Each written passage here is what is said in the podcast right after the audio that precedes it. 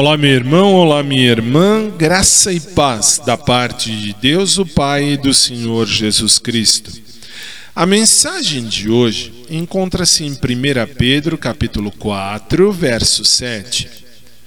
Ora, o fim de todas as coisas está próximo.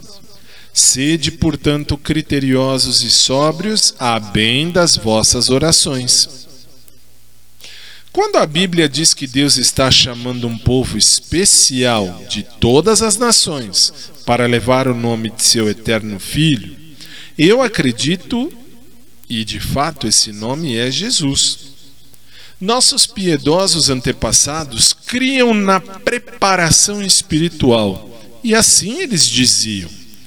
Eles se viam como uma noiva sendo preparada para conhecer o noivo consideravam esta terra como provador de roupas para o céu.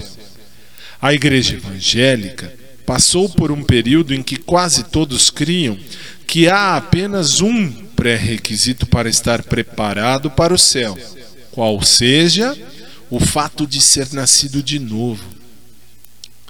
Tornamos então o novo nascimento quase como o mesmo que receber o ingresso para um evento especial.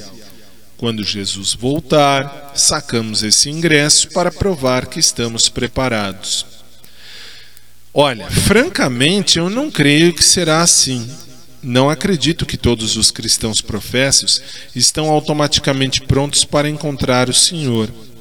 Nosso próprio Salvador juntou-se a Pedro, João e Paulo alertando e suplicando que vivêssemos, vigiássemos e orássemos para estarmos prontos para a vinda de Jesus.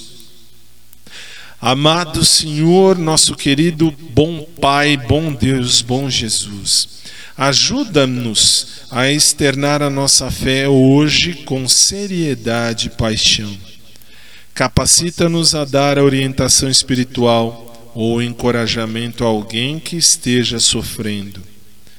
Vamos rezar individualmente. Amado Senhor, ajuda-me a externar minha fé. Hoje, com seriedade e paixão. Capacita-me a dar a orientação espiritual ou encorajamento a alguém que esteja sofrendo. Amém.